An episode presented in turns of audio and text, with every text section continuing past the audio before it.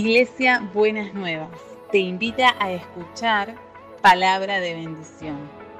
Escúchanos en www.buenasnuevas.org.ar. Estoy aquí. Gracias Señor porque nos estás hablando en esta mañana. Le dije recién a, a Norberto, me comiste la mitad de mi sermón. Porque justo venía pensando también en la reforma y pensaba en las cinco solas de la reforma y uniéndolo con el bautismo, como los hermanos que hoy se van a bautizar y las hermanas tuvieron que responder de alguna manera a esas cinco solas. Y una de las cosas que los reformadores estuvieron pensando frente a toda la corrupción que había en la iglesia era volver a hacerse las preguntas básicas, volver a hacerse las preguntas eh, esenciales. ¿Cómo es la salvación? ¿De dónde viene la autoridad religiosa? ¿Cómo se salva nuestra alma? Entonces, esas respuestas están en esta afirmación de fe que son las cinco solas. Y me gustaría profundizarlas un poquito más y repasarlas en esta mañana. Una de ellas dice, solamente Cristo. ¿Y qué significa que es solamente Cristo? En 1 Timoteo 2, 5 y 6 dice, pues hay un Dios y un mediador que puede reconciliar a la humanidad con Dios. Es el hombre Cristo Jesús. Él dio su vida para comprarles la libertad a todos. Entonces, solo en Jesús tenemos la mediación. Y la riqueza de solo Cristo tiene que ver que en Cristo está totalmente la divinidad, pero en Cristo está totalmente la humanidad. Es ese Jesús que se hizo hombre y vino a la tierra para cumplir la voluntad del Padre y para poder morir en la cruz, para ser el mediador entre Dios y los hombres. Jesucristo hombre. Y Jesucristo es el único mediador. Muchas veces las personas o las creencias ponen otros mediadores, ponen otras, eh, no, no, yo mejor le pido a tal santo, a tal otro para que eh, interceda por mí ante Jesús. Si usted puede ir directamente a Jesús, el único mediador es Jesús. Hay un solo mediador entre Dios y los hombres es Jesucristo hombre. Muchas veces nosotros no terminamos de entender esta, esta realidad de Cristo que es totalmente divino y totalmente humano. Pero es en su humanidad en la que nosotros nos acercamos a Él. Él entiende nuestras cosas, pero también sabe que tiene una respuesta superior para su vida. Y la respuesta superior para su vida es que Él pagó el precio para que usted fuera declarado libre de culpa por medio de la fe. Entonces, cuando usted ora, ¿necesitas algo? Ahora, no. Ahí está. No necesito mediador del micrófono, tengo otro. Eh, entonces, eh, cuando usted ora, usted tiene la Trinidad delante suyo. Usted tiene a Jesús como su mediador, usted tiene al Espíritu Santo que le revela y usted tiene a Dios el Padre que está dispuesto a estar con usted. Y la otra es solo la fe. Y como decía Norberto, Muchas veces las personas ponen la fe en muchas otras cosas en lugar de ponerla en donde tienen que ponerla. Y dice Romanos 5.1, por tanto, ya que fuimos, fuimos hechos justos a los ojos de Dios por medio de la fe, tenemos paz con Dios gracias a Jesucristo, nuestro Señor hizo lo que Jesucristo, nuestro Señor, hizo por nosotros. ¿Quién revela? ¿Quién trae la convicción? A mis hermanos que se van a bautizar ahora, ¿quién les trajo la convicción que Jesús era el único que podía obrar en sus vidas? ¿Quién despertó esa fe para creerle a Dios en lugar de creer todas las otras cosas?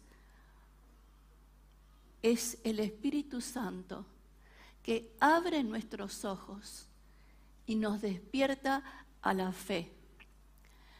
Pero quiero animarlos a ustedes y a todos a no tener una fe solamente para creerle a Jesús que me perdonó los pecados y me salvó. Que tengamos una fe para creer todo lo que Dios dice. Que tengamos una fe no solamente para, para salvar, sino para que Dios puede sanarnos, puede liberarnos, puede transformarnos y todo lo que hasta antes parecía que era imposible, cuando elegimos a Jesús como centro de nuestra vida y, le obedecemos a Él, las cosas pueden empezar a cambiar. Entonces, la fe es la seguridad y la convicción que todos nuestros pecados han sido perdonados y que no necesitamos hacer obras. Yo tengo el cielo ganado, dice la gente. Si fuera así, yo, ya me gané el cielo con todo lo buena que fui en la tierra.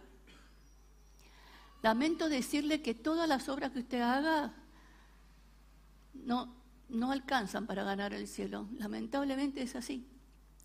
Solo la fe en la, obra que Jesús hizo en la cruz puede darle a usted la victoria. Por eso Lutero decía, la salvación es sola por fe, pero esta nunca viene sola. Todo lo que nosotros hacemos, todo lo que nosotros servimos al Señor, es porque tenemos fe en Dios y como dice la palabra, como fuimos creados para toda buena obra que Dios preparó de antemano para que anduviéramos en ellas. Abrimos nuestros brazos, abrimos nuestra vida para transmitirles a otros lo que el Señor hizo con nosotros, pero no es para ganar ningún premio, ni es para ganarnos el cielo. Y la otra es solo la gracia. Y como decía Norberto, qué difícil es entender la gracia. Me acuerdo que eh, conocía a una misionera eh, argentina que estaba en Oxford y tenía un llamado a mm, evangelizar a los japoneses. Y los japoneses tienen en su cultura y en sus creencias el culto a los muertos. Y entonces todo es con sacrificio, tienen una cultura de sacrificio. Entonces les era difícil entender la gracia. No entraba en, su, su cultura, no entraba en su ideología el entender la gracia. Entonces ella encontró una manera de poder enseñarle la gracia y era, como estaba en ese lugar tan precioso que es Oxford y está lleno de cultura, ir a las capillas y ver los cuadros famosos.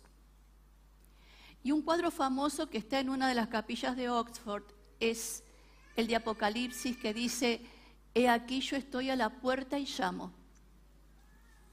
El que, el que me abriere, cenaré con él y él conmigo. Lo que pasa con esa puerta es que solo tiene picaporte de adentro no se puede abrir desde afuera. Entonces, solo nosotros podemos abrir esa puerta. Solo entender la gracia nos hace abrir la puerta para pensar que Jesús puede venir a estar con nosotros, a habitar en nosotros. Pero la gracia no es solamente para el perdón de los pecados. La gracia de Dios es ese regalo que nos regala dones, que nos regala experiencias, que nos regala revelación, que nos regala bendición. Ayer teníamos el retiro digital del Sanando y veíamos que los pecados que pasan de los padres a los hijos tienen un límite, la, cuarta la cuarta generación. Pero la bendición de Dios es ilimitada, dice, es por mil generaciones.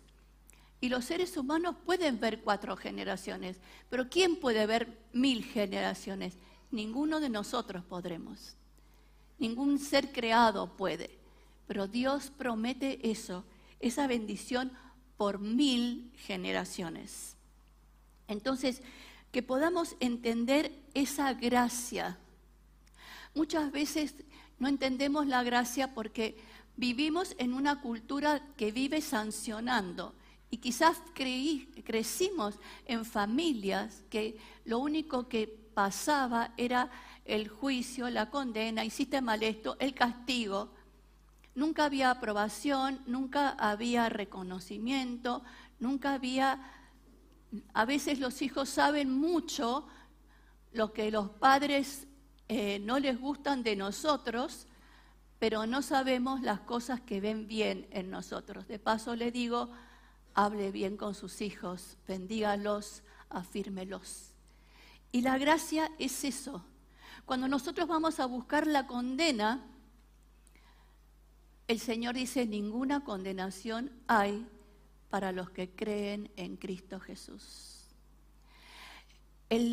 cuando el Señor nos declara justos por la gracia de Dios, nos declara libres de culpa.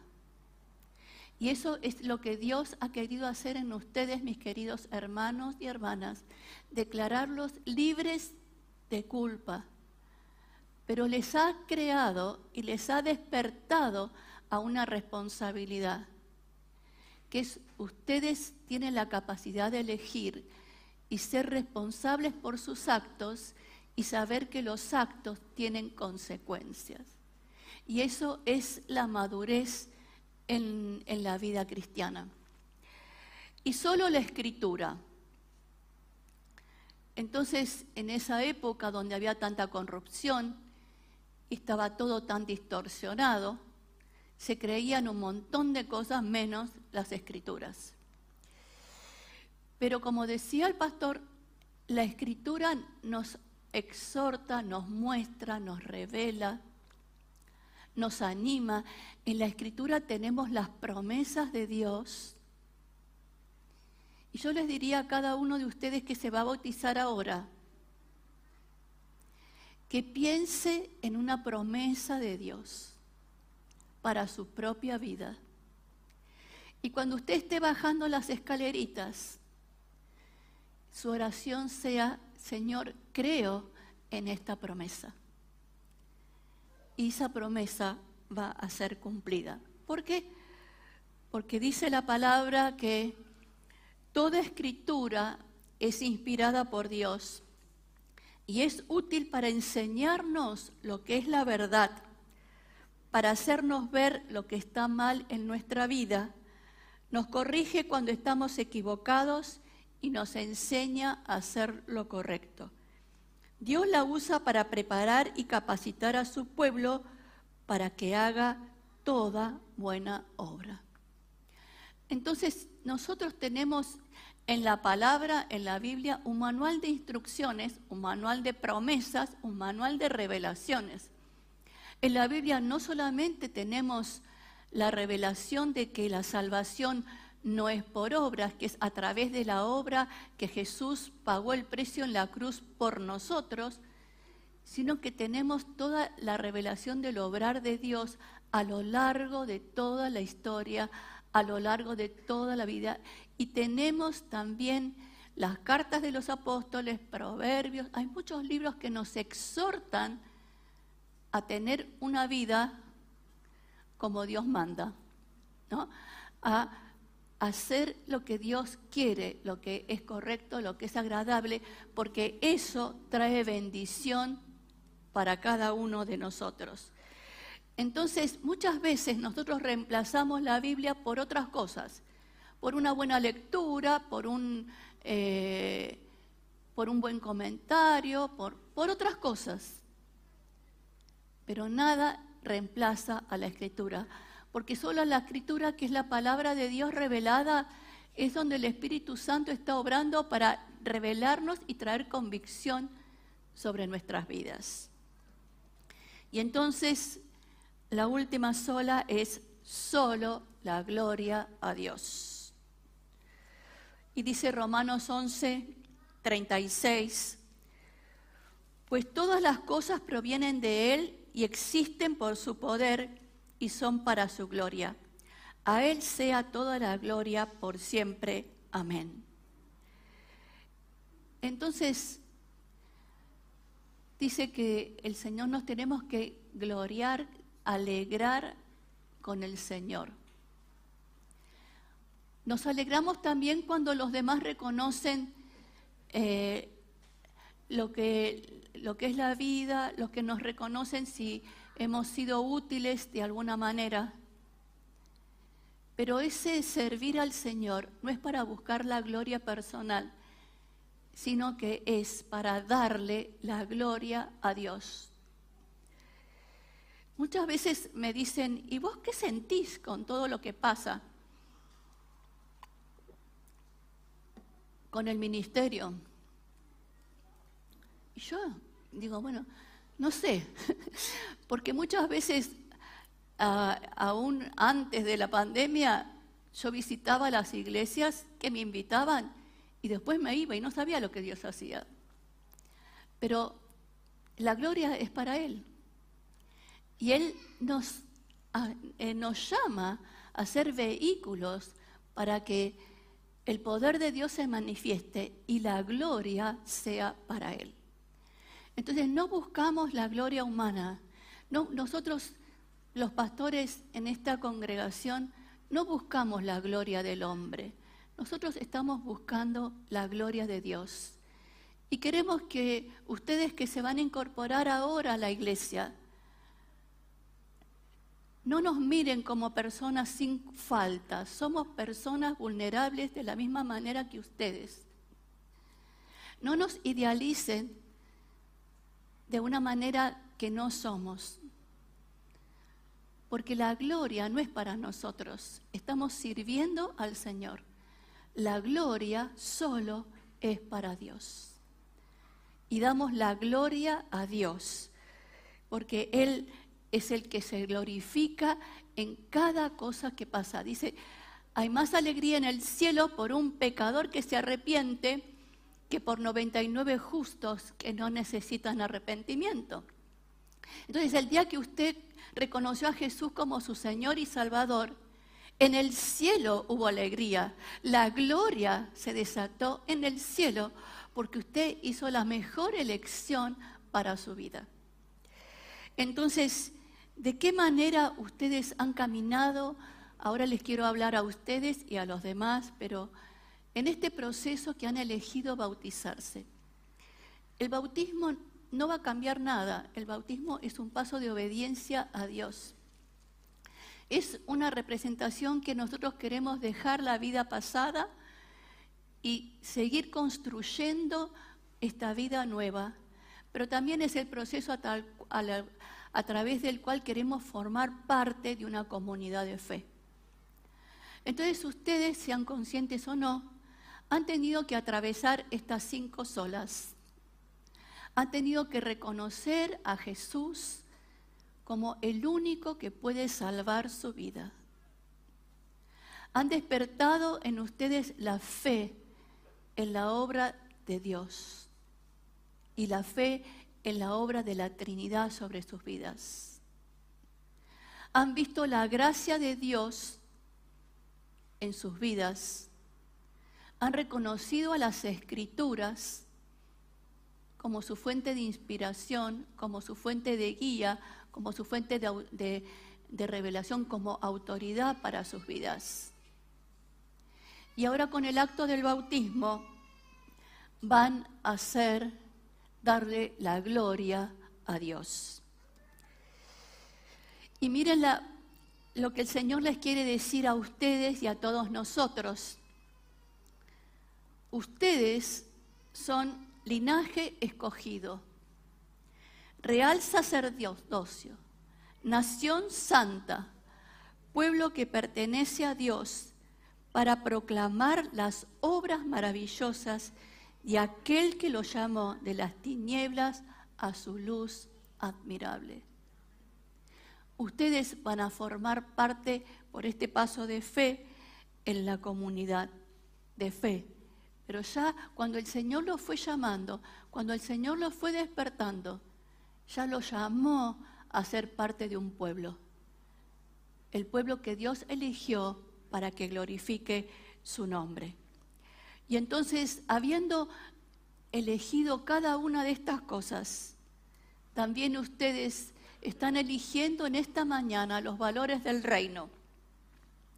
¿Y cuáles son los valores del reino para orientar a sus acciones?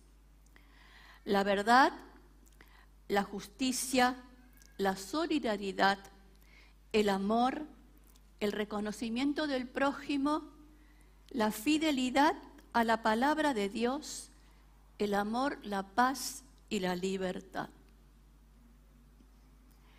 Esos son los valores del reino.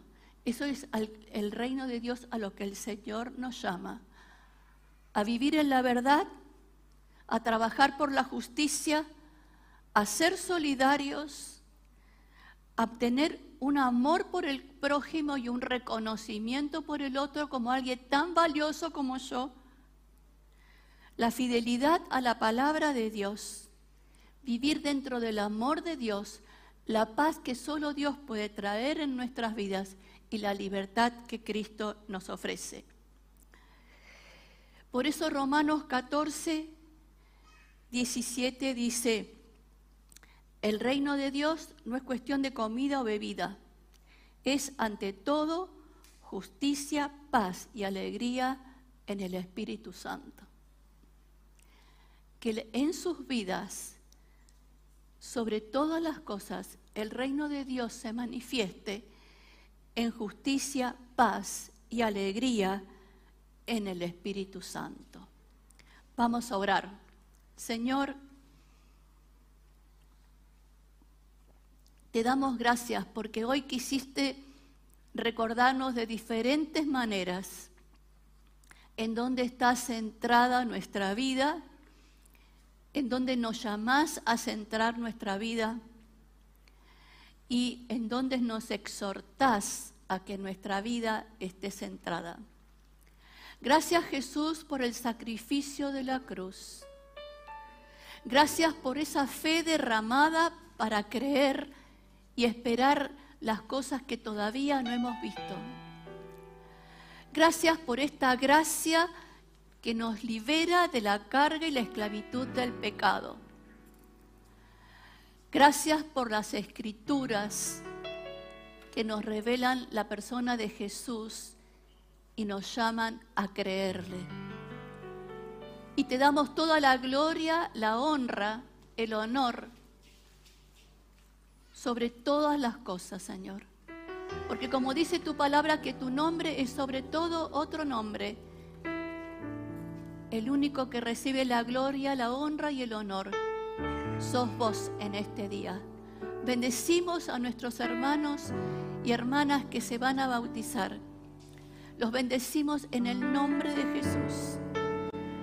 Los bendecimos con una porción nueva de fe, con una manifestación escandalosa de la gracia de Dios en sus vidas, con un anhelo y un deseo de buscar a Dios en las escrituras y con un corazón que solo le dé la gloria a Dios.